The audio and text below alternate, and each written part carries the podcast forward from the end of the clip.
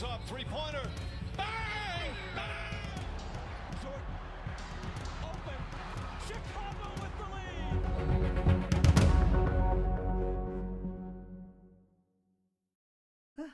Hey, und damit bei der jetzt 6, 7, 5, sechsten Folge. Irgendwo sowas. Irgendwie sowas. Ähm, und es geht um die AFC South. Und nachdem der Schlucker von KD jetzt vorbei ist, können wir jetzt auch endlich aufnehmen. so lange war es ja nicht.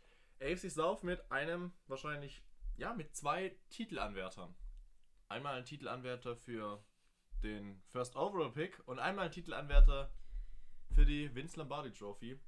Und wir fangen mit dem für den Nummer 1 Pick an und das sind die Houston Texans mit Deshaun Watson Fragezeichen. Die, die größte Frage, die ich mir stelle, ob er äh, den Worten noch wirklich Taten folgen lassen wird, wird er aussetzen, ja oder nein? Im Trainingscamp war er jetzt. Liegt wahrscheinlich daran, dass er sonst 50.000 pro Tag zahlen muss, beziehungsweise abgezogen bekommt. Was bei einem ja, fünfwöchigen Trainingscamp auf jeden Fall bei, ja, was ist das? Knappe 4 Millionen sind, würde ich sagen. Auf die würde man jetzt ungern äh, verzichten wollen, nur wenn man einen Trade haben möchte. Während Nico die Rechnung macht, ähm, möchte ich Ah, natürlich. so viel ist gar nicht. Okay, es sind nur 2 Millionen knappe.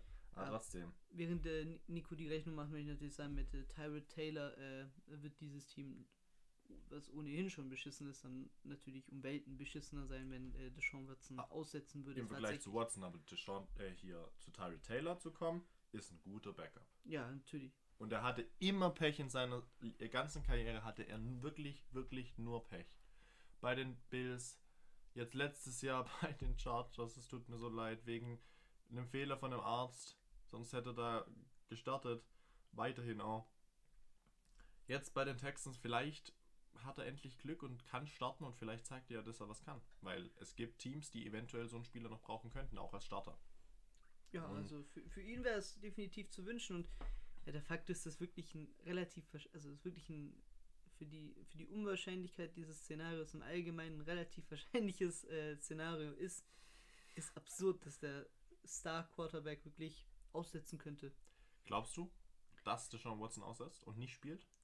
Oder ich was, glaub- was ist der Stand, was du momentan vermutest? Weil es wechselt ja immer hin und her Ja, von dem. also eigentlich könnte ich, ich, es klingt komisch, ich würde es würde an Sympathienpunkten irgendwie was wegnehmen, weil ich immer von einem Sportler erwarte, dass er halt professionell ist und halt wirklich für das, wofür er halt sein Geld verdient, auch immer ab, abliefert und auch da sein muss, egal wie schlecht die allgemeine Lage des Teams ist. Und wie aber- schlecht er behandelt wird zum Beispiel, aber ja. Also, Aber ich kann es auch nachvollziehen, halt, wie die Texans halt mit seinem Talent halt fahrlässig umgehen. Ne? klingt nach einem 50-50. Ja, du weißt es nicht. Du kann, kannst ja Wir, wir können auch nicht reinschauen. Also Ja. er klang ja in der Offseason sowas von überzeugt, dass er es durchziehen wird und mittlerweile kriegt man auch nicht mehr so viel mit, auch äh, Ja, das stimmt schon. Thema, ne? Das stimmt, aber ich weiß nicht, ob sie es vielleicht jetzt auch einfach ruhiger angehen lassen, weil Vielleicht gibt es ein Agreement, meinst du? Ich habe jetzt noch gehört, dass die Panthers lang, langfristig auf jeden Fall mit Watson planen Hm. und da ein Sam Darnold momentan nicht ähm, irgendwie im Weg steht. Und ich schließe immer noch einen Trade diese Saison noch nicht aus tatsächlich. Auch wenn der eigentlich natürlich hätte schon viel früher kommen Ist der müssen. Wert gefallen mittlerweile schon? Ein Hättest du bisschen- im Sommer, bisschen- ich glaube, im Sommer bisschen- hättest du mehr kriegen Ja, können. ja, ja, ein bisschen haben die Texans sich was, wenn sie das tatsächlich machen wollen, ver, verzockt. Ich glaube aber, dass sie es nicht jetzt machen, weil ähm, die wollen halt, die stand jetzt immer noch zu viel und ich glaube nicht, dass ein Team jetzt in der, in der Saison dann noch so viel bietet. Ich glaube, da werden sie dieses Jahr mit, und ich glaube auch Watson spielt. Aber es ist halt so eine Frage, du weißt es wirklich nicht. Du kannst nicht wissen, wie du selber sagst, ist da jetzt, ja, wirklich zu sagen, er spielt oder spielt nicht, ist halt genauso äh, sicher, wie wenn du sagst, ja, die 7 wird beim Lotto gezogen. Dann weißt du auch nicht, kann sein, kann nicht sein. Und ich meine, also Spieler haben natürlich da ein weiten, breites äh, Arsenal an Dingen, die sie da aus dem Hintern ziehen können. Also er könnte auch einfach sagen, verletzt und Mhm. da sich einen Weg äh, raussuchen. Wäre natürlich nicht die feine englische Art. Ähm, ich, ja, also das ist wirklich eine Situation, wo man sagen kann, dass es eigentlich nur Verlierer äh, hervorgebracht hat, stand jetzt, weil wie du es gesagt hast, der allgemeine Value von Watson ist insofern ja, wirklich gesunken, weil mit, mit jedem Tag, in dem er noch deutlicher macht, dass er halt nicht bleiben will, desto mehr wisst, also desto weniger kannst du ja aus der Verhandlung irgendwie was Großartiges rausziehen. Ne? Das wird den Spielerwillen jetzt nicht unbedingt ähm, pushen. Er wird ja auch als questionable gelistet ähm, Ja. im Death Chart. Ja. Was jetzt auch noch eine Frage aufwirft, ist das Running Back Quartett. Wer wird starten? David Ja. Johnson, Philip Lindsay, Mark Ingram oder Rex Burkhead? Ich frage mich ein bisschen, warum hat man vier Running Backs? Vielleicht, weil einer auf Quarterback spielt? Fragezeichen. Spaß beiseite. Da, da hat man natürlich äh, den Raiders wirklich äh, noch einen draufgesetzt, ne? Das, was Kaderplanung angeht auf der Running Back Position.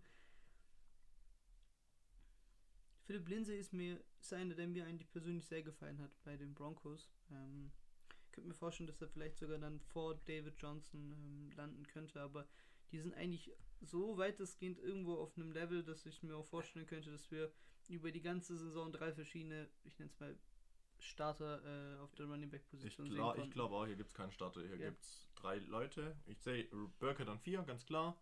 Aber hier Ingram, Lindsay und Johnson, ich, da werden alle drei wahrscheinlich gleich viel bekommen. Vielleicht kriegt Johnson äh, so den, den Notch noch bisschen, so ein bisschen mehr, aber und, und wird halt vielleicht als erstes mit aufs Feld gehen, aber ob der jetzt am Ende mehr, äh, wirklich statistisch mehr hat, wissen wir nicht. Das lässt sich zeigen, deswegen finde ich es auch da jetzt schwierig irgendwie zu sagen, okay, der und der Running Back wird in diesem Team starten und gut sein. Das ist schwierig vorherzusagen. Wide Receiver? Brandon Cooks und sonst war es das fast. Ja. Man hat äh, sich Anthony Miller, das hatten wir vor, bei den Bears angesprochen, ähm, hat man ihn ja geholt. Man hat sich im Draft Nico Collins gedraftet, ähm, den ich ja im Draft höher gesehen hatte.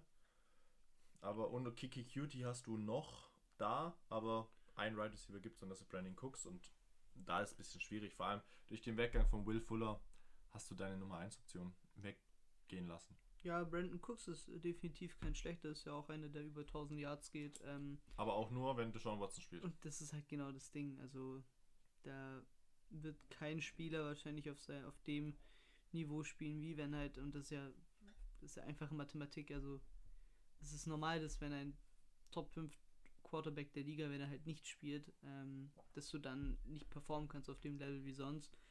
Und dahinter, ja, Nico Collins, bin ich gespannt, könnte im Nachhinein vielleicht auch so ein Stil gewesen sein, den die äh, Texans sich da geschnappt haben. Ja. Ähm, und ja, das wäre einigermaßen dann vielversprechend für die kommenden Jahre. Ja, Nico Collins war ja am Ende dann tatsächlich im Draft nur Runde 3, Pick 89.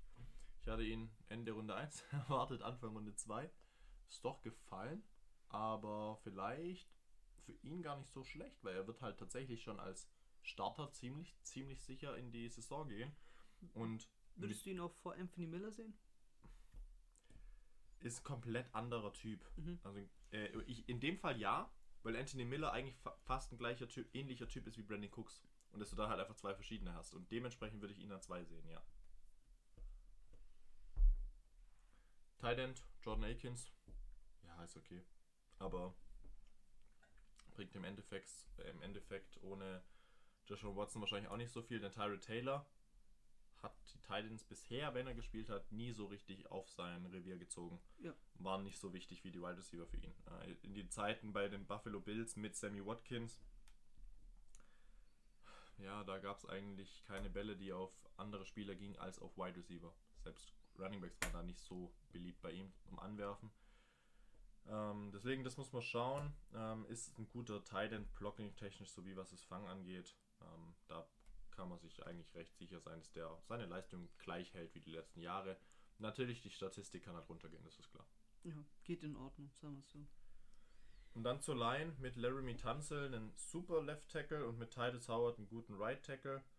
Mark Sharping ist, Ist äh, ein auch guter Left Guard. ist Marcus Cannon ist ein guter Right Guard. Center Cole Tuna. Ja, Justin Britt hat man.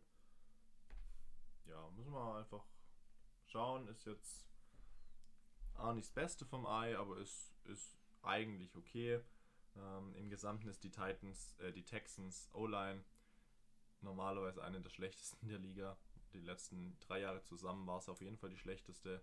Ja, waren die Seahawks sogar noch meilenweit besser. Watson der am meisten gesackte Quarterback in den letzten Jahren. seitdem er da ist. Deswegen, ja, namentechnisch sind da schon zwei, drei, die okay sind, aber insgesamt spielt das nie, nie gut zusammen. Die Offense kann gut sein, wenn Watson spielt. Die Offense kann richtig unterirdisch sein, wenn er nicht spielt. Mm, Aber selbst wird's, mit ihm wird sie halt auch nicht die beste sein. Das steht auch schon fest. Ja, und ähm, weniger glorreich wird's. Also es wird nicht unbedingt glorreicher, wenn wir auf die defensive Seite gehen. Denn da Nee. ist ja eine ja, Nee. defensive Ära äh, zu Ende gegangen in dieser Offseason. Ähm, und natürlich konnte man äh, da nicht adäquat äh, Ersatz finden. Was ja auch nicht bei einem Team, was ein Rebuild ist, jetzt großartig gefragt ist. Ja, Winston Taylor, Malik Collins, äh, Charles Ominiu, das ist jetzt nicht unbedingt glorreich, ne? Whitney Merciless, äh, kurz dazu drei Vierer Defense. Äh, Whitney Merciless, Christian Kirksey und Zach Cunningham und Jacob Martin sind vier Linebacker, die alle gut sind, gibt aber halt keinen, der super ist. Mhm. Eigentlich kann man das Team ganz schnell durchmachen. Vernon Hargrave und Terrence Mitchell sind die zwei Cornerbacks. Die zwei Safeties sind Eric Murray und Justin Reed. Zu einem will ich eingehen. Vernon Hargrave ist jetzt 26 Jahre alt. Bei seinem zweiten Team war vier Saisons lang bei den Buccaneers und jetzt die zweite, äh, ja, war zwei Saisons, jetzt kommt er in die dritte zu den Texans. War First Round Pick 2016 und ich habe von ihm sehr viel gehalten. Er ist für mich immer noch ein guter oder underrated Cornerback. Ist ja tatsächlich auch schon auch echt jung für das, dass er schon in seine siebte Saison jetzt geht. Aber er ist mit Abstand der beste Cornerback und das ist halt Mhm. eher ein Negativzeichen für die Texans. Und ja, mit, mit Terrence Mitchell hast du da. Ja, nee. Also, ja, er ist nicht schlecht. Aber das Team ist an sich einfach nur Schrott.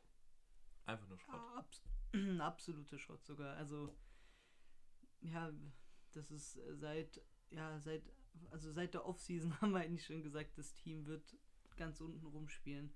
Und äh, mit jedem Tag eigentlich äh, intensiviert sich da meine Meinung. Also, da kann auch jetzt, äh, auch wenn man coaching-technisch da jetzt einen frischen Wind wehen lässt durch Houston, wird da auch nicht großartig viel passieren. Ähm, ne, die Texans genauso wie die Houston Rockets sind beides Teams im Rebuild. Ähm, da hat man was gemeinsam. In Houston muss man also allgemein ein bisschen ähm, Geduld zeigen, was Sporterfolg angeht. Ja, und die Texans, das hatten wir eigentlich schon nach der, in der Offseason, nach, als wir die Saison besprochen hatten, die letztjährige, hatten wir gesagt, die Texans sind die schlechteste Mannschaft und kämpfen um den Nummer 1 Pick. Und ich bleibe bei dieser Aussage. Siehst du es anders? Nö, Dann nichts, wird dein, Rek nichts. dein Rekord bei wie viel Siegen sein? Ähm, zwölf, äh, nicht zwölf, äh, Zwölf zwei- Siege! äh, 2 zu 15. und ich gebe 1 zu 16. Ist, ja, also, Die Texans werden. Ich. Wenn sie es irgendwie schaffen, diesen Rekord nicht so scheiße zu halten, wie wir denken, dann glaube ich, bringt es nichts mehr, irgendwas zu predikten. Ich glaube, das ist eigentlich fast mit das sicherste, dass die da unten mit rumschwirren. Äh, mit, mit Watson kriegen sie vielleicht zwei oder drei Siege hin, ohne jetzt nicht mehr als eins.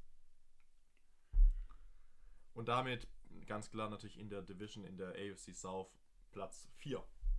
ja, letzter in der Conference, äh, letzter in der Division, letzter in der Liga.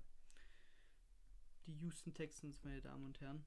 Und ja, dann geht's zu einem Team, was ähm, in letzter Zeit ähm, leider Gottes in die Schlagzeilen kommt wegen eher nicht so tollen News. Und da möchten wir eigentlich ja gleich äh, sagen, was passiert ist. Ähm, Kurz die Indianapolis Colts.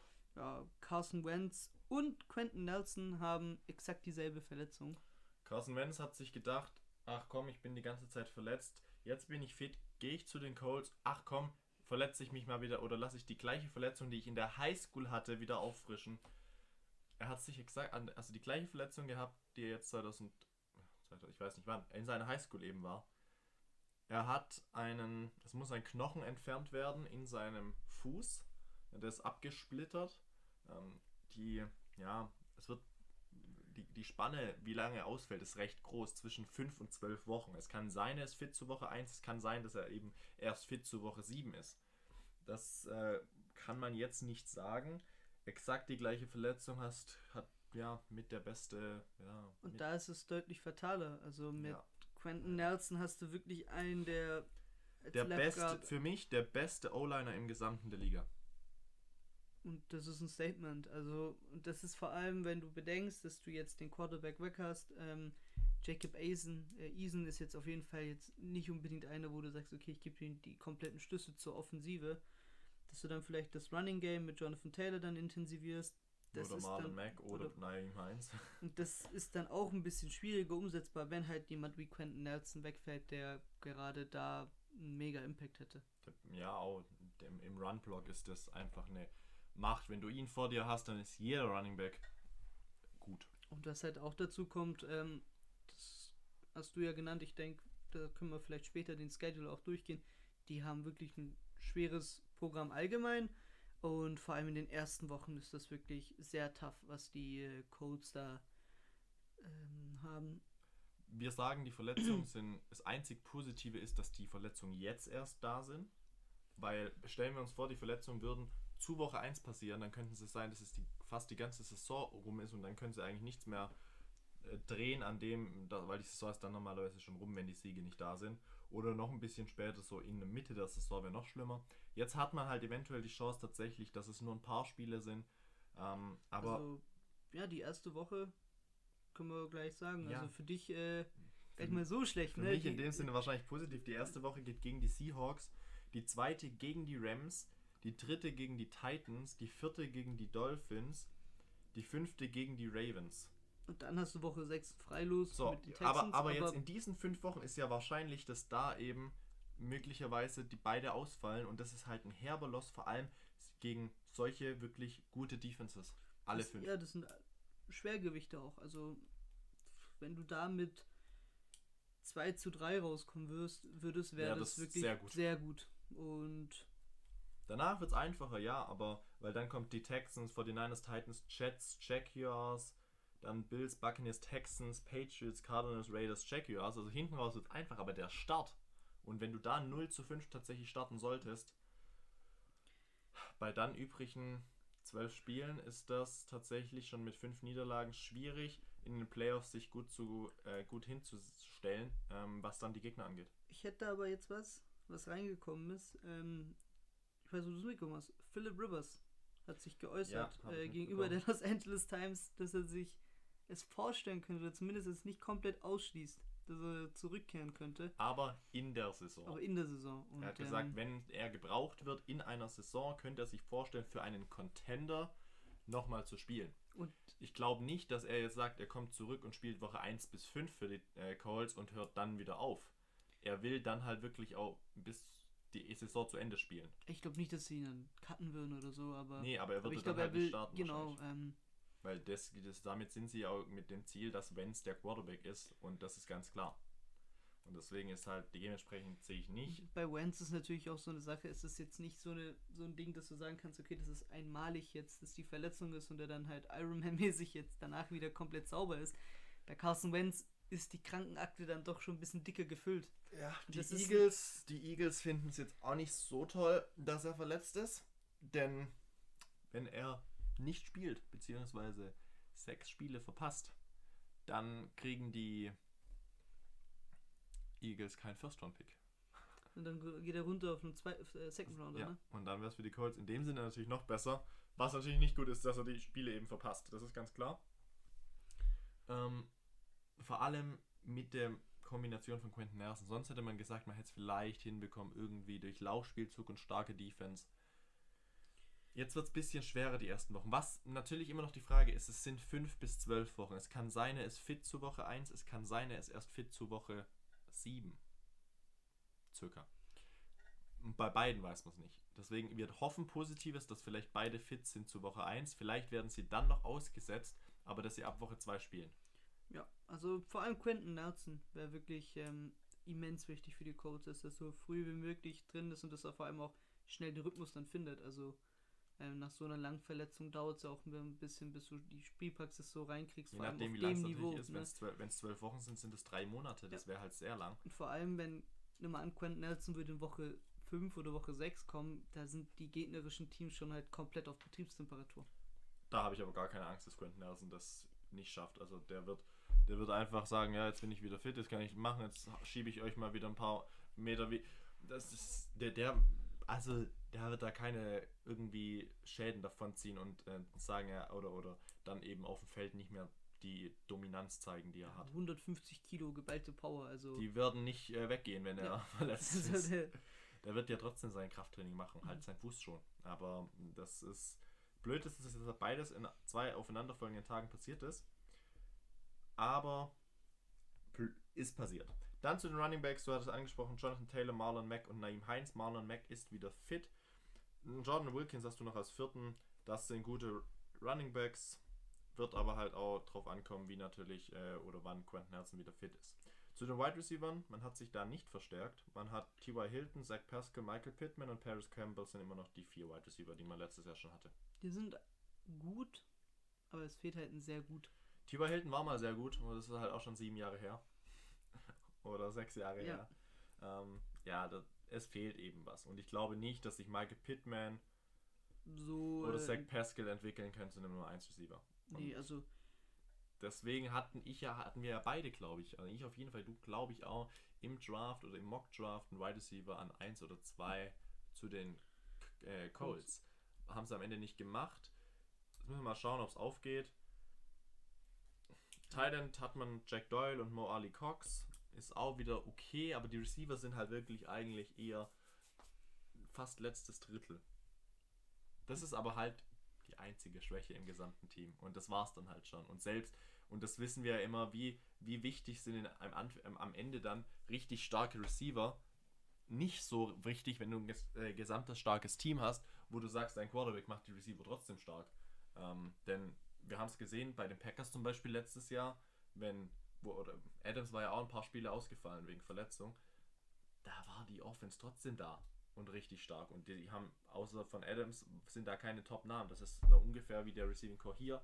Hier hast du aber noch bessere mit T.Y. Hilton zum Beispiel. ja, und auch einen, einen guten, etwas besseren Quarterback natürlich halt auch noch. Natürlich, natürlich. Natürlich, Aber ein also- Carson Wentz kann das. Ein Carson Wentz Carson- kann, und das habe ich, hab ich vor der Saison gesagt, jetzt tut es natürlich ein bisschen gegen meine Aussage sprechen, die Verletzung. Ich habe gesagt, wenn er fit ist und die Saison spielt, kann er wieder in die MVP-Diskussion mit einsteigen, wie es 2017 der Fall war. Bei, bei ihm ist wirklich, und die Leute vergessen das sehr krass, ähm, Wie gut er wie eigentlich ist. gut er eigentlich war und auch wie schlimm die Situation bei den Eagles war. Also da hat es an so vielen Dingen gemangelt, äh, an einmal an Verletzungsglück, also wenn man es wirklich Glück nennen kann, weil das war absurd, wie Carson Wentz teilweise in Wochen reingehen musste, praktisch mit Leuten, die im Practice Squad irgendwie noch reingekommen sind, die O-Line, da waren Lücken wie sonst was, der wurde wirklich gejagt von gegnerischen Defenses. Und vor allem der ähm, Playoff, also der Playoff-Einzug vor zwei Jahren, äh, was er da in den letzten Spielen gezaubert hatte, war wirklich mega. Und wenn er das reinkriegt mit der O-Line, dann müsste das funktionieren. Vor allem das Wide Receiver-Personal, das habe ich ja gesagt, es ist nicht schlecht, also das definitiv nicht. Fehlt vielleicht an der Spitze, aber das könnte eben, wie du es gesagt hast, vielleicht ein Quarterback auf Top-Niveau, was Carson Wentz wirklich in sich hat, ähm, kompensieren. Ja, würde ich mitgehen, tatsächlich. Wo ich, was ich auch sagen würde, halt, die Line ist Nummer 1 der Liga. Punkt. Wenn fit, wenn alle fit sind, natürlich jetzt Fischer, Nelson und Kelly sind alle momentan questionable. Nelson hat halt eine stärkere Verletzung, aber wenn alle wirklich, alle fünf da sind, ist das für mich Nummer 1 O-Line. Ja. Und das mit Wenz Muss eigentlich klappen. eigentlich ein Feuerwerk, normalerweise. Defense letztes Jahr schon top. Verstärkt mit Quiddy Pay, jetzt vielleicht noch besser. Äh, man hat Quiddy Pay, die Forrest Buckner. Also, und vor allem die Forrest Buckner. Wow. Daneben äh, Groover Stewart und Al Qudin Muhammad. Das sind zwei Namen, die jetzt wieder nicht so bekannt sind, aber in dem System funktionieren. Und das ist halt das, was man halt schon weiß. Und dahinter dann Darius Leonard zu sehen, Bobby Okereke und ihr Franklin, oder? ja, und Zaire, ja, also als dritten Zaire Franklin, richtig. Ähm, Song. das sind halt, das ist halt auch wieder so. Das hat, du hast Darius Leonard so wirklich einen der Top-Top-Leute, aber dann mit Bobby Okereke und Zaire Franklin zwei Leute, die eigentlich auch nicht so stark sind. Aber man hat es letztes Jahr schon gesehen, die sind da äh, trotzdem super im System integriert. Und ich denke, das spricht halt für gute Arbeit, die die, die, die Codes eben vor allem auf eben, eben auf ähm, Coaching-Ebene haben. Ich bin der Meinung auch, dass gerade das der Grund ist, warum überhaupt wir dieses Wentz-Szenario so gut sehen können, weil Frank Reich zum Beispiel war eben äh, der jetzige Head Coach der Colts, war, war ja der Offensive Coordinator bei den Eagles gewesen. 2017. 2017 eben, als, als Wentz so gut war. Und die Defense bei den Colts ist wirklich ein Bruchstück. Also, Ja, deswegen hast, hast du dich, wenn du es wieder so sagen willst, der Channel, der Analytical, Analytical GM hat sich da auch nicht lumpen lassen, die Defense zu draften in Fantasy. Nee, aber das ist eine Top-Defense, ganz klar. Und jetzt zu den Cornerbacks mit Xavier Rhodes, der letzt, wo man das zu, dazu, der wurde ja letztes Jahr, wurde er zu den, ist er ja zu den Colts gegangen. Und da hat man viele Fragezeichen gehabt, weil er war bei den Vikings nicht mehr auf dem Level. Aber er hat sich wieder so verbessert. Und daneben Kenny Moore und als Safeties Julian Blackman und Kerry Wills. Das sind, wenn du wirklich ein Power Ranking machst für die einzelnen Positionen, sind das keine Super Superstars. Aber in diesem System und wie sie alle zusammenspielen, ist das eine Macht und das ist einfach ein Coaching und da kann man sagen Respekt. Und das haben sie letztes Jahr und das ist halt das Gute. Letztes Jahr sind sie erst in der Saison so gut geworden. Jetzt sind sie es am Ende schon gewesen und können es halt von Anfang an bringen. Und das Ja. ist, wird das Prunkstück der Defense sein, vor allem, äh, der, des Teams sein, vor allem, wenn halt am Anfang Benz und Nelson ausfallen werden wahrscheinlich. ja, und das war letztes Jahr gerade in dem, also dieses eine Playoff-Duell gegen die Bills, ähm, hat ja vor allem mir so ein Signal Ja, gegeben stimmt, mit, die sind wirklich ein Quarterback davon entfernt eigentlich, dass das Ding funktionieren kann. Das hatten wir gesagt, ja. Ja. Einmal ein Kugelstoßer weniger, wie es Rivers eigentlich immer ist. ähm, nee, das, hat, das stimmt. Und da haben wir ja auch schon gesagt, wenn es wäre eine Möglichkeit und er kann es, wenn er wirklich an die Leistung anknüpft, kann er die zum Super Bowl bringen. Weshalb wir beide gesagt haben, dieses Team ist ein Super Bowl Contender und in der Tierlist Nummer 1 drin eigentlich. Ja, und deswegen auch nicht von dem Rekord, den ich vielleicht später äh, formulieren würde, abschrecken lassen, weil ich denke, dieses Team wird gerade mit der ähm, Endpace, also mit denen sie in die Postseason reinkommen werden, äh, sehr, sehr stark sein. Also, Und der Rekord ist für uns natürlich jetzt besser zu predikten, da wir halt wissen, okay, die zwei Top, also ja, zwei Stars der Offense fallen vermutlich aus. Mit dem Zusammenhang, dass die ersten fünf Wochen die schwersten eigentlich des Spielplans sind, wird der Rekord natürlich nicht ganz so gut sein, wie wir es zuvor dachten. Ähm, aber trotzdem zur Einordnung Nummer 1 in der Division für mich bei mir genauso. und ganz weiter Playoff Run, wenn alle fit sind. 100 Pro. Also, das wird, das wird richtig geiler Ritt dort. Also, äh, unnormal Bock drauf. Ähm, und gerade mit dem Momentum, was die wahrscheinlich äh, aufbauen werden gegen Ende der Saison, wird da so eine gute äh, Energie herrschen. Frank Reich würde ich es natürlich persönlich sehr gönnen. War auch bei diesen Bills-Teams dabei, die so oft äh, im Super Bowl hintereinander nicht, es nicht gepackt bekommen hatten. Als Backup-Quarterback, glaube ich, ne? Ja, müsste es gewesen sein. Naja, ähm, Record, den ich tippe. 12-5. Die Seahawks haben Glück und werden äh, Ich übrigens geh- am Wochenende eins gewinnen. Ich gehe niedriger, ich gehe mit einem 11-6, Ui. ähm, weil ich tatsächlich auch glaube, dass beide die ersten oder beide Spieler erst zu Woche 5, vielleicht Woche 6 fit sind und ich tatsächlich davon ausgehe, dass die ersten vier Wochen 0-4 sein wird. Ähm, und das ist, und da aufgrund dessen, weil ich dann sage, okay, sie werden dann sicherlich noch zwei Niederlagen bekommen und nicht durchmarschieren, äh, gehe ich mit einem 11 zu 6. Sag aber trotzdem, dass sie dann natürlich wahrscheinlich in der Wildcard Round spielen müssen, aber wir haben es letztes Jahr gesehen mit den Buccaneers, das heißt nichts. Das heißt nicht, dass du und die, äh, dass du es nicht weiter schaffst und die Buccaneers haben es genauso gezeigt. Hinten raus zur Saison wurden sie besser und von Spiel zu Spiel in den Playoffs und im Super Bowl haben sie halt die Bestleistung gebracht und das können die Colts genauso. Punkt. Punkt. Und damit können wir eigentlich schon fast zum nächsten Team gehen, oder? Ja, damit können wir dann zu den Jacksonville Jaguars gehen. Und ja, die Jacksonville Jaguars sind im Umbruch, ganz klar, und haben jetzt Team Clemson. Nein, haben jetzt Trevor Lawrence und mit Travis Etienne die ersten zwei Picks im Draft für sich. Und das ist ein Duo, was sich natürlich kennt und weshalb man natürlich davon ausgeht, dass Travis Etienne Starter sein wird, obwohl James Robinson letztes Jahr ein super Rookie-Jahr hatte, undrafted Rookie Running Back. Wir fangen aber an mit dem Quarterback und das ist Trevor Lawrence, der jetzt den Quarterback, der selbst sagt, er wird nicht als Backup in einem Team spielen. Gardner Minshew hundertprozentig verdrängt als Starter und da ist kann Gardner Minshew sagen, was er will. Er wird trotzdem bei dem Team eigentlich bleiben, weil er wahrscheinlich keins findet. Trevor Lawrence wird der Starter sein. Trevor Lawrence bei den Clemson, äh, bei Clemson im College. Historisch krass gewesen. Es war von vor zwei Jahren eigentlich schon klar, dass er diese Saison, äh, diesen Draft Nummer 1 Overall gehen wird. Und da hat sich in den zwei Jahren dann danach nichts geändert. First Overall, er ist 21. Er hat super, ja, einfach super Körpermaße, äh, super Voraussetzungen und bisher, was im Training eigentlich auch schon zu sehen war, ja, klappt es, glaube ich. Ja. Auch wenn es vielleicht nicht dieses Jahr sofort klappt, aber er ist der Future Franchise Quarterback der Jaguars. Da müsste schon viel schief gehen, dass das nicht klappen wird. Mhm. Das Team hat einen, insgesamt wirklich einen riesen Umschwung zu letztem Jahr. Äh, Running Back Position ja gerade auch schon angesprochen, da auch. Da ist jetzt die Frage, Urban Meyer, also der neue Head Coach, ist ja auch wieder neu belegt, hat am Anfang nach dem Draft gemeint, ja, James Robinson, Carlos Hyde werden der One-Two-Punch sein und Travis Etienne der Third Down Back.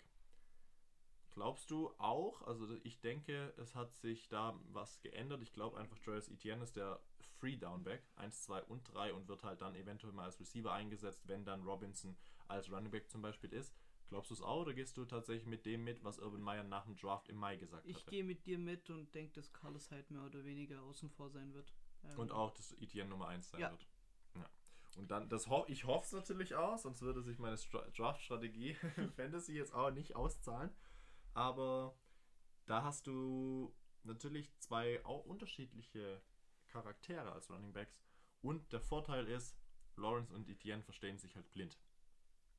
Und das hat vielleicht dann auch einen Faktor, weshalb allein deswegen, wenn sie gleich gerankt sind, Etienne an 1 geht. Ja. Also an 1 sta äh, also startet. An 1 geht ist dumm, aber. Ja, weißt du, was ich meine? Verstehe, was du Ja. meinst. äh, Wide Receiver, ähm, man hat DJ Chark Jr., äh, drei Juniors, ähm, Marvin Jones Jr. und LaVisca Chenault Jr. Und ähm, beim letzten würde ich sagen, letztes Jahr mit 21, 22 jetzt äh, auf 600 Yards gekommen. Da könnte vielleicht echt ein Sprung kommen. Also, ähm, weil Ist- das gar nicht mehr so schlecht für das junge Alter gewesen, die Zahlen, die er da hat. Das könnte wirklich gar nicht mehr so schlecht laufen, vor allem wenn die Connection eben mit Lawrence klappen würde. Ist ein Sleeper mit viel Upside und wenig Downside. Man hat sich Marvin Jones geholt, der eigentlich ein underrateder Wide Receiver ganz klar ist. Von den Lions vorhin hatten wir es besprochen. Und mit DJ Jark einen, der vor zwei Jahren richtig gut war. Letztes Jahr eine ja, enttäuschende Saison hatte. Aber also zum jetzt, Kontrast, ne? ja. Sein Average ist 1800 Yards und äh, letztes Jahr waren es 700. Also, 1800? ähm. Das, äh, Das habe ich gerade falsch gelesen, gerade falsch gelesen. Das scheint mir. Meinst du bei DJ Jark? Ja. Äh, 1800 scheint mir als Schnitt Nee, ein nee. bisschen äh, schwierig. Ich glaube, sein Career. Er hatte letzte Saison. nee, total, er, genau, total. ja, letzte 1000. Saison hatte er, du hast recht, 700 Yards. Ähm, nee, nee, bei- 1000 war sein Dings. Und, Ähm, und die Saison genau. zuvor genau hatte er 1000 Yards. Das sind 20 Bälle Unterschied und drei Touchdowns Unterschied. Er wurde weniger eingesetzt letztes Jahr. Er muss ein bisschen wieder an die 2019er Saison anknüpfen. Ähm, da war er richtig stark und auch der Nummer 1 Receiver, weshalb er hier gerankt ist. Mhm. Neben Marvin Jones ist das aber super, weil Marvin Jones ist ein richtig, richtig geiler Wide Receiver. Ich feiere den, also, Mhm. muss ich wirklich sagen. Fanlove. Tight End. Tim Tebow. Na, ist im Ranking momentan noch Nummer 4. Chris Manners ist erster, James O'Shaughnessy zweiter, Luke Farrell dritter und Tim Tebow vierter. Ich glaube aber, Tim Tebow wird da vielleicht sogar an die 2 rücken können. Das wäre cool. Man hat sich ihn, glaube ich, nicht un ohne Grund Grund da geholt, ne? einfach gesigned. Das ist der frühere Quarterback, der jetzt Thailand bei den Jaguars spielt. Ob das Projekt aufgeht oder nicht, sehen wir dann. Tim Tebow, ja, deswegen kann man statistisch da jetzt nicht viel sagen. Er ist 33 und spielt das erste Jahr Thailand. Ähm, ja, ist ein Projekt, das sieht man, was dann passiert, aber die Titan-Position ist nicht gut besetzt. Das kann man Ja. sagen, was man möchte. definitiv. O-Line? Da. Ja. Was gibt's da großartig? Also, Brandon Linder, Cam Robinson gibt es da Robinson großartig. natürlich. Cam Robinson ist super Left Tackle, Javon Taylor, guter Right. Die Line ist top. Mhm. Also ich finde die Line sehr gut. Ich weiß nicht, wie du es findest. Wahrscheinlich eher nicht so, klingst nicht so positiv. Ich finde die Line sehr, sehr gut. solide. Solide und gut. Sehr, sehr gut ist schon. Sehr optimistisch. Ja, für mich ist es so. Man hat sich verstärkt defensiv mit Roy Robertson Harris als Defensive End Mhm. und mit Shaquille Griffin Cornerback. Und das ist gar nicht mal so schlecht, oder? Was sagt der Ex-Seahawk dazu? Gar nicht mal so schlecht. Wir fangen aber mit der Line an. Ja. Eine 3-4er-Defense. Wer ist sonst noch dabei? Josh Allen, den man sich 2000 und, jetzt lass mich lügen, ich glaube 18 gedraftet hat. Ähm, Weakside Linebacker. Dann die äh, zwei mittleren Tackles sind Taven Bryan und Malcolm Brown. Das sind jetzt auch nicht die besten, das muss man tatsächlich sagen. Trotzdem glaube ich, dass Robertson Harris und Allen da doch viel Druck machen können. Die Linebackers sind aber super. Mit Joe Schilbert und Miles Jack hat man da zwei geniale Inside-Linebacker. Und daneben noch Clavon Jason, den man sich auch vor zwei Jahren gedraftet hatte. In der ersten oder zweiten? In der ersten Runde. Er ist auch erst 21 Jahre alt. Wurde mit Pick 20 2020 gedraftet, genau. Das Jetzt ist ist generell so ein junges Team, ne? vor allem auf Key-Positionen. muss Ähm, aber natürlich aber- deutlich sich verbessern. Hatte nur einen Sack letzte Saison und 12 Tackles. So. Man erwartet schon auf jeden Fall einen großen Sprung von ihm. Aber es ist ein sehr junges Team mit sehr viel Potenzial. Also vor allem für die nächsten zwei, drei Jahre. Das ist wirklich ein Team, wo du so einen Dreijahresplan äh, erstellen könntest als Front Office und dann sagen würdest, okay, wir wollen dieses Jahr so weit landen, in zwei Jahren so weit und drei Jahren das Ja, und es geht eigentlich, finde ich, tatsächlich momentan auch ein bisschen auf, so wie es in den letzten Jahren jetzt war. Ja, und ich muss ja sagen, also den Umbruch gar nicht mal so schlecht umgestellt. Also wenn man sieht, wo, wie lange die Saxonville-Jahre her sind, das ist, kommt mir vor, als wäre es gestern wäre. Ja, vier Jahre sind es tatsächlich schon, Mhm. ja. Und von dort eigentlich mehr oder weniger kompletten Change gemacht, ähm, was das Team angeht. Man hat den Umbruch natürlich noch nicht ganz so gut gemacht, wie es die Dolphins gemacht haben. Das stimmt. Aber auf jeden Fall gut. Weil die Dolphins natürlich viel auch über Signings gekommen sind, ne? Das stimmt, das stimmt. Die hatten ja komplett umstrukturiert und dadurch natürlich dann auch viel ähm, ja, mit Free Agency und auch Trades durch den mit den mit, mit Laramie Tunsil, genau zu den Texans hatten sie ja jetzt diesjähriges nochmal einen First Down Pick und dadurch Nun, natürlich auch durch den Draft viel äh, Verbesserung äh, oder verbessern können. Ja. Ist ja ganz klar. Cornerback CJ Henderson im Draft letztes Jahr geholt worden und eben neben Shaquille Griffin und das ist ein sehr, sehr gutes Cornerback-Duo, denn Shaquille Griffin sehe ich als Top 10 Cornerback an. So um, ja, vielleicht 11, vielleicht 10, aber so um diese, um, um die Zahl rum tatsächlich und das ist halt sehr gut für die, für die Jaguars. 1 bis 10, wie groß ist der Verlust für dein, dein Team? Für mein Team, für die Seahawks, ist der Verlust schon auf jeden Fall bei einer 8. Mhm. Denn man konnte es bisher nicht ersetzen. Und deshalb haben die Jaguars auch sich gesagt, sie geben ihm einen Top-Vertrag, dass er auch dort dann sein Geld verdient. Und äh, für die Jaguars spielt. Für ihn ist natürlich auch so ein bisschen back, ja, zurück zur Heimat. Florida. Das Geld ist er Wert. wert auf jeden Fall. Vor allem für ein Team wie Jacksonville, was ja Das Geld hat. das Richtig. Geld hat, genau, ist Und- das ein sehr nachvollziehbares Signing und, Und- der wird einen super Impact haben. Und für da hinten, für, den, für die Secondary, äh, auch einer der Erfahrenen, äh, vor allem mit CJ Henderson, bringt er ihm sicherlich auf jeden Fall weiter. Ja. Weil Shaquille Griffin hat auch von niemand anderem niemand oder niemand geringen als Richard Sherman gelernt. Und dann das und, und für, für Henderson dann von äh, Griffin zu lernen, der alles von Sherman gelernt hat, ist natürlich auch auf jeden Fall ein Gewinn für ihn. Und bei Griffin ist krass, also ich habe es jetzt gerade gesehen, der ist selber erst 25, 26, ne? Ähm, das ist absurd. Also und, und ist voll, also wirklich legitim einfach jetzt schon in einer Mentorrolle und kann die wird sie wahrscheinlich auch sehr gut äh, ausführen. Ist, finde ich sogar, ja, also wenn man äh, Trevor Lawrence natürlich als äh, Off-Season-Verstärkung sieht, die wichtigste und stärkste Off-Season-Verstärkung, die die ähm, Jaguars da sich gesichert haben. Ja, das stimmt auf jeden Fall. Safeties, Rayshon Jenkins und Jared Wilson, beide 27, beide gut. Das ist natürlich überhaupt nicht die Defense, wie sie vor vier Jahren war. Ganz klar nicht. Aber glaubst du, sie könnte sich in die nächsten zwei Jahren zur 2017er Defense entwickeln? Ja oder nein? Nein, also das war schon so gut, dass das werden wir nicht mehr so oft sehen. So, so eine brachiale Defense, die eigentlich überall mega war. Aber das kann eine Defense sein, die. Das kann eine Mannschaft sein, die in ein paar Jahren äh, Top 7 Offense und Defense stellen könnte. In wie vielen Jahren? Drei. Ja, drei, vier Jahre tatsächlich könnte das gut möglich sein. Deswegen, es wird dieses Jahr auch noch nichts. Äh, Gehe ich davon aus, dass da diese Saison noch nicht so viel möglich sein wird.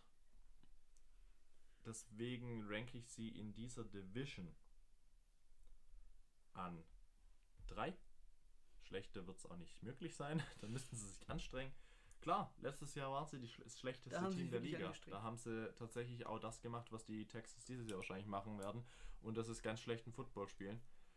Sie werden aber zwangsweise besser sein. Und ich gehe aber nicht so positiv an die Sache ran. Was denkst du?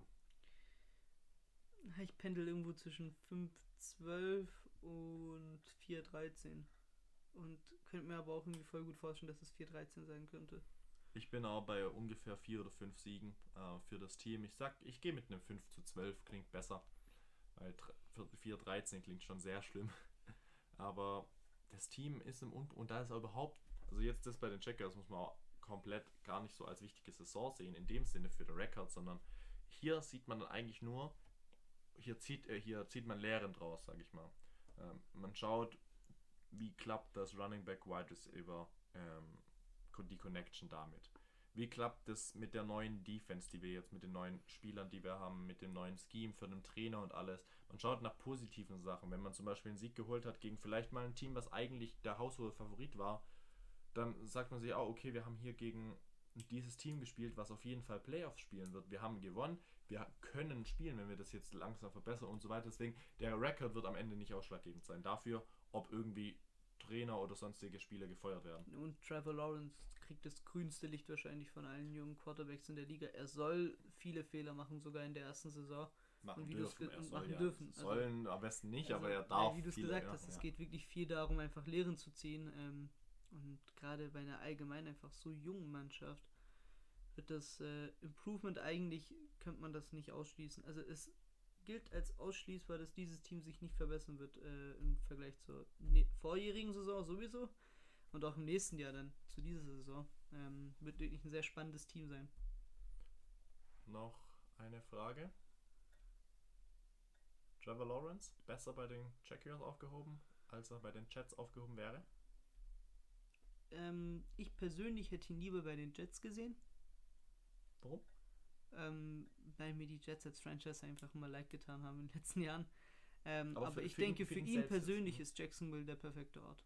Mm, Warum? Ähm, also aus, aus welchem Also, Grund? also dafür, dass er so ein riesen Prospect ist, ist es ein, einfach eine ruhige, also Jacksonville ist jetzt Mhm. mit New York einfach nicht gleichzustellen. Da würde sich viel besser in Ruhe entwickeln können.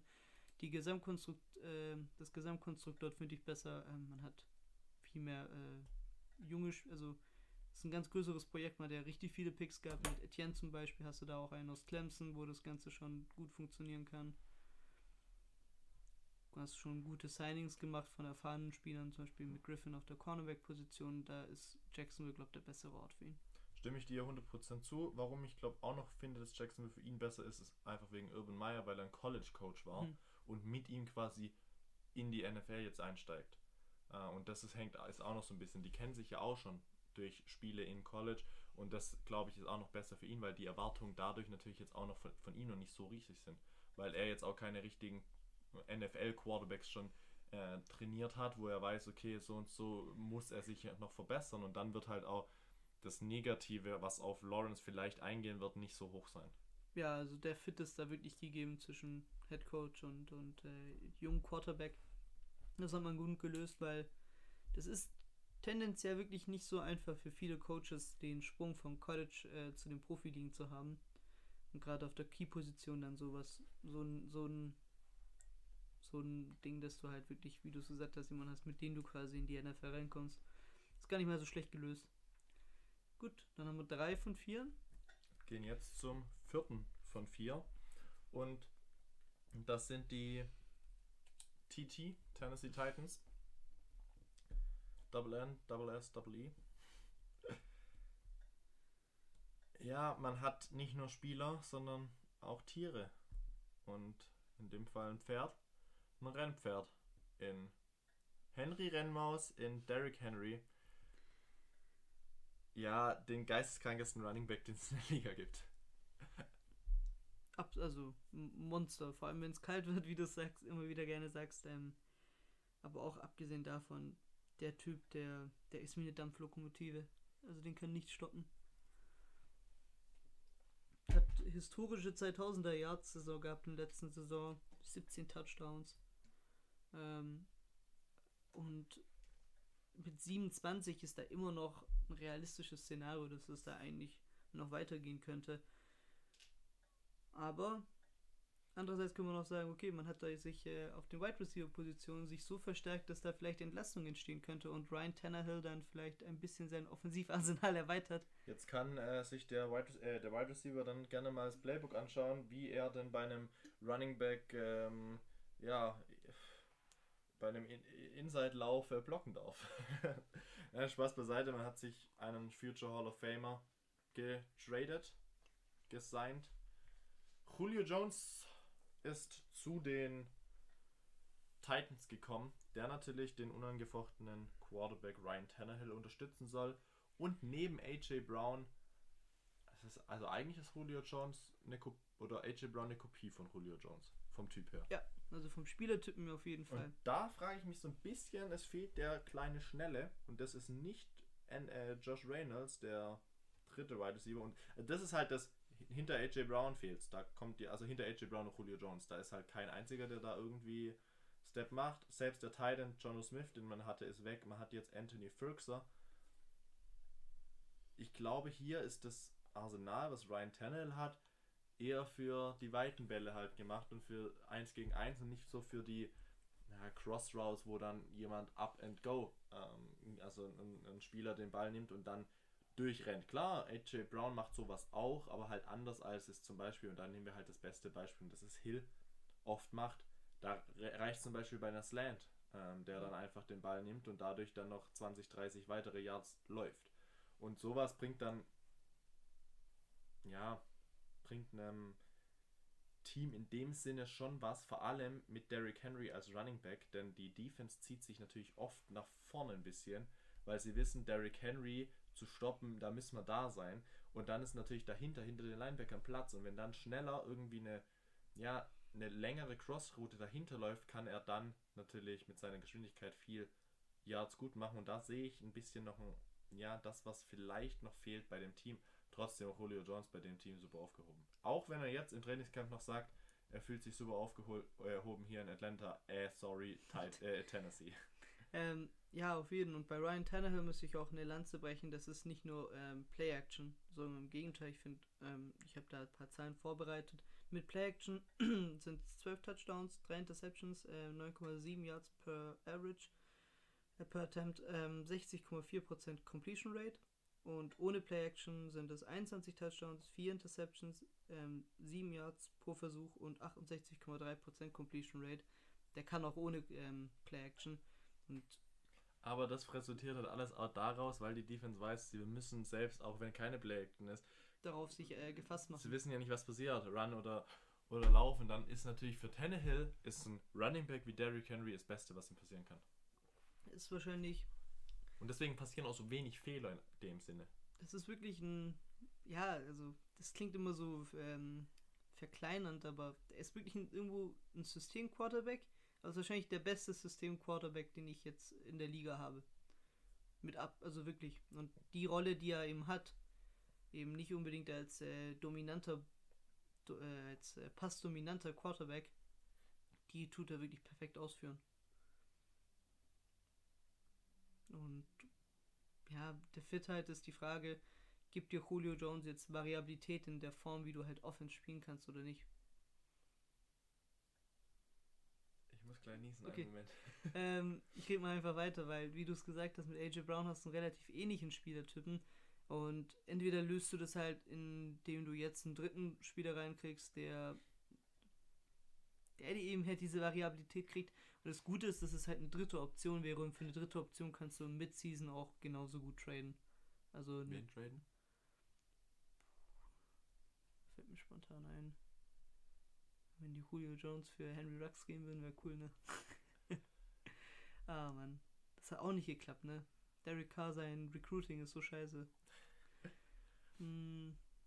Miller wäre krass gewesen, wenn man den dieses Jahr Anthony geholt Miller hätte. Anthony Miller ja. wäre zum Beispiel cool Mhm. gewesen, wenn man den bekommen hätte. Ich weiß nicht, ist es da wie in der NBA, dass bei Signings da so eine Restriction ist, bis man die wieder abgeben könnte? Du? Also in der NBA ist zum Beispiel, wenn du getradet wurdest, darfst du 60 Tage lang Ach nicht. so, ja, nee, also du, du musst, es ist, du meinst Sign and Trade. Ja, Ja, nee, das gibt es in der NFL jetzt Okay. nicht in dem Sinne. Das heißt, du musst dann wirklich den Spieler schon holen und behalten. Okay, okay. Ähm, das, mit dem Sinn, mit dem Gedanken spielt man ja auch gar nicht, dass man sich jetzt einen Spieler einfach nur tradet, um ihn wieder weiter wegzutraden. Oder signed, um dann zu traden. Das macht man nicht. Aber so ein Anthony Miller-Typen Ja, Ähm, ein Speedster ja. einfach. Das wäre so. Selbst ein John Ross würde klappen. würde da, glaube ich, auch gut einfach nur wegen der Geschwindigkeit ein bisschen was reinbringen. Aber trotzdem ist die Offense, äh, die Attacke sehr gefährlich. Mhm. Allein wegen Henry, ganz klar. Und wegen den anderen zwei Biestern. Die O-Line, Taylor Levan, Roger Saffold, Ben Jones, Nate Davis, Dylan Reduns. Dylan Reduns ist ein Two-Year? Second Year, oder? Nee, Rookie. Rookie. Rookie. Dylan Reduns ist Rookie. Ähm, in der zweiten Runde gedraftet worden, wird auch Starter sein. Verstärkt die O-Line natürlich. Ähm, alles, ganze Verst jede Verstärkung für die O-Line ist für Derrick Henry natürlich ein Geschenk. Und ja, ich glaube, die 2000er Saison, vor allem jetzt mit einem Spiel mehr, ist für Derrick Henry greifbar wieder einmal. Ja, würde ich sogar fest einplanen. Also, ähm, Wenn es kalt ist. wenn es kalt ist, wenn ganz viele Spiele im Norden sind. Ja. Das könnte schon klappen. Die Offense, viele schätzen sie, die Offense tatsächlich, die Offense-Attacke, was das angeht, für Touchdowns, Yards also Punkte generell, bei Top 5 ein. Siehst du es genauso positiv? Also ich nicht. Ähm, nee, da gehe ich ein bisschen runter. Ich würde auf Top 10 gehen und wäre Ja, damit äh, wohl, wohl äh, bedient, glaube ich. Äh, Top 5 finde ich da tatsächlich übertrieben. Schon sehr einfach, hoch Weil du wirklich, du hast halt, du hast vier Leute. Du hast Tannehill, Henry, Brown und Jones. Bei Jones musst du sagen, es ist natürlich nicht derselbe, der vor drei, vier Jahren noch ähm, Aber trotzdem ein Natürlich, natürlich, aber. Aber ich glaube, wenn er vor drei, vier Jahren jetzt, also wenn der Julio Jones vor drei, vier Jahren hätte so diese Sorgen, glaube ich nicht. Also dann wäre Top 5 wahrscheinlich drin. Ja, aber dann wäre das Team ja, war das Team ja noch nicht so gut bei den Titans. Aber du, Ja, also, du meinst, also wenn nicht, jetzt wenn Julio drehen, Jones äh, Julio vor Jones, drei Jahren, nur Julio Jones Ja, macht okay, die okay. Zeitreise, nicht die Titans als Team. dann würde ich es aber auch nicht so hoch Immer noch nicht. einschätzen. Nee, nee, weil dann, ja, nee, würde ich auch nicht sagen. Dann würde ich trotzdem bei Top 10 bleiben. Aber allemal ist eine gute Offense. Mhm. Auch gut ist die Defense. Ja. Mit einer 3-4er Defense. Jeffrey Simmons. Na, also auch in dem Sinne viele Spieler, die recht jung sind. Jeffrey Simmons als Defensive End. Harold Landry als Weakside Linebacker wird aber auch der Defensive End spielen. Denico Audrey und T.R. Tart in der Mitte. Die Linebacker Jalen Brown, Rashawn Evans und Bud Dupree, den man sich jetzt gesigned hat. Und Bud Dupree ein super Signing gewesen. Sehr, sehr gutes Signing. Von den Steelers kommend. Äh, wird der ja, Strong Side Linebacker sein. Mit 28, einer der erfahreneren. Und bringt der Defense vor allem auf der Linebacker-Position ein richtig, richtig großes Plus ein. Cornerbacks zum Beispiel mit Khalib Farley sich einen, einen Jungen gedraftet, den ich ja für sehr, sehr gut halte. Vor zwei Jahren ja Vor schon. zwei Jahren. Ja. Ähm, und wird, wird Ja, und- funktionieren. Und Also, als zweiten hast du Janoris Jenkins, der jetzt auch nicht so schlecht ist. Ja. Ja, und die Free Safeties mit Amani Hooker und Kevin Bayard. Ja, Kevin Bayard ist ein sehr, sehr guter und äh, Amani Hooker auch eigentlich nicht, sch- schlecht zu nennen. Und jung, also 23 hatte da auch noch eine gewisse Upside auf jeden ja, Fall. Ne? auf jeden Fall, der muss noch schon Entwicklung, also auf jeden Fall sich noch entwickeln. Ähm, wer immer noch in dem, in das, man, man spricht immer, wer in dem Rookie-Contract, das heißt, in, oder, oder anders gesagt, in den ersten vier Jahren hat Entwicklung da und danach muss man eigentlich erst auf dem Karriere hoch sein. Und deswegen sagt man immer, man kämpft um den zweiten Vertrag, Mhm. weil der Vertrag nach dem ersten ist der, wo du deine Prime normalerweise hast. Und das ist zwischen 24, 25 bis 28 Ja. ungefähr. Und da hat er auf jeden Fall noch Zeit. Bud Dupree ist da immer noch drin, würde ich sagen, für das, für die Defense. Mit ähm, Rashawn Evans hat man da auch jemanden, der jetzt mit 25 noch zu den Jüngeren zählt und er, finde ich, langsam in die Prime kommt. Ähm, deswegen, das Team ist tatsächlich gut und ähm, ja, nicht, nicht nur jung, sondern halt auch wirklich auch die erfahrenen mm, Spieler mit drin. Deswegen ist es gut durchmischt. Gut. Das ist, ja, bei den Titans ist wirklich, es gibt nichts gravierend Schlechtes bei ihnen, ähm, allgemein. Ähm, es ist halt die Frage, schafft, reicht es für den ganz großen Wurf? Ähm, darüber Ja, reden. mit, mit Sam Ficken klappt safe. Nein, Spaß beiseite, rede weiter. Ähm, das ist halt die Frage, die man sich vielleicht stellen muss aus Sicht der Titans. Bis dahin haben wir noch eine Menge Zeit, ne? Die Season dauert lang. Manchmal gibt es halt, wie du es gesagt hast, zum Beispiel diese Buccaneers-Dynamik, dass sich halt so etwas äh, entwickelt hat über im Laufe einer Saison. Mich würde es nicht wundern, ähm, wenn die Titans das Rennen um Platz 1 in der Division knapp gestalten könnten gegen die Colts. Ja, das bin ich, bin Ähm, ich mit auf der Seite. Vor allem, darf ich kurz Ja. dich unter, zu unterbrechen? Aufgrund der Basis, dass wir halt denken, dass in den ersten Wochen die Colts ein paar Spiele verlieren aufgrund der Verletzung. Jetzt Genau, natürlich. Also wenn, wenn die Colts in, in voller Kapelle von Anfang an topfit rangehen würden, wäre das Ganze ein bisschen deutlicher. Ähm, ich denke aber, wie gesagt, aufgrund dessen wird es ein bisschen enger sein. Ähm, ja, 11 zu 6. Also, Gehe geh ich mit. Mhm. Genauso habe ich auch 11, 11 6 habe ich im Kopf. Wird auch allein gegen die Colts werden sie eine Niederlage mit Sicherheit eingeschenkt bekommen. Der Rest ist in dieser Division eigentlich normalerweise gefundenes Fressen. Aber trotzdem sind da andere Niederlagen noch mit einzuberechnen. Normalerweise. Ähm, normalerweise müsste es aber auch ein Playoff-Kandidat sein. Ja. Dazu kommen wir aber, wie gesagt, in Die- einer Extra-Folge. die, Tier, die, Tierlist wird, die Tierlist wird wild. Ja, und nicht nur die Tille, also generell das Ranking Ja. und für das, wie wir es einschätzen, für die Playoffs dann tatsächlich. Ja, weil dieses Power Ranking hat nichts am Ende damit zu tun, wer in die Playoffs kommt. Zum Beispiel die Division hat man eigentlich vier Siege normalerweise sicher schon. Für die Titans war es, wenn die zum Beispiel gerankt würden oder un- unter einem anderen Team, was in einer besseren Division ist, Ja. zum Beispiel. Sowas wird natürlich mit einberechnet. Deswegen werden wir aber hier tatsächlich jetzt auch wieder diesmal minimal kürzer als eine Stunde. Äh, Wir, Ja, wir das ist schon- verschnellern uns ein bisschen. Es ist schon großartig über die Texans sagen. ja, das Ähm, stimmt. Wir sind, mal, sind jetzt äh, 6 von 8, ne? 6 von 8. Ähm, Es fehlt noch der Norden der NFC und der. Äh, nee, der Süden der NFC und der Norden der AFC. Und damit wären wir dann fast mit. Ja, mit, auf jeden Fall mit drei Vierteln sind wir fertig. Bisher hat es mir sehr viel Spaß gemacht. Zwei Teams kommen noch und danach kommen auch noch einige Folgen. Wie gesagt, bis zur Saison wird weiterhin durchproduziert und da kommt genug geballte Ladung zum Hören ja, für euch raus.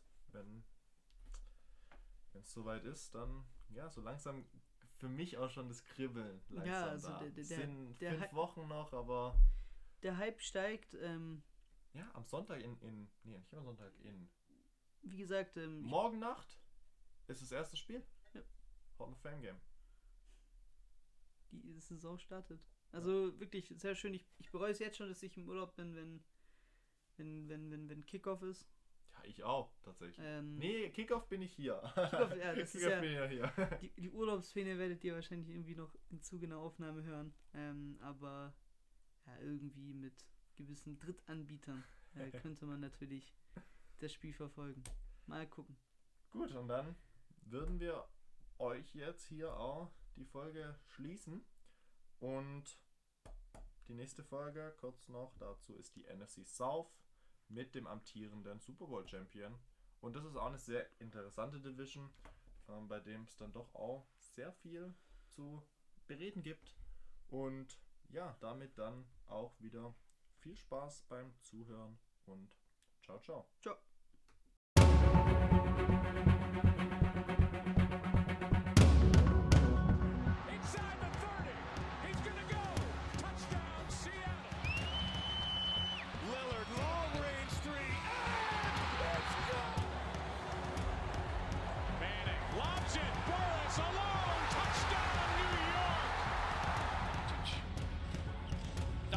Pulls up, three pointer. Bang! Bang!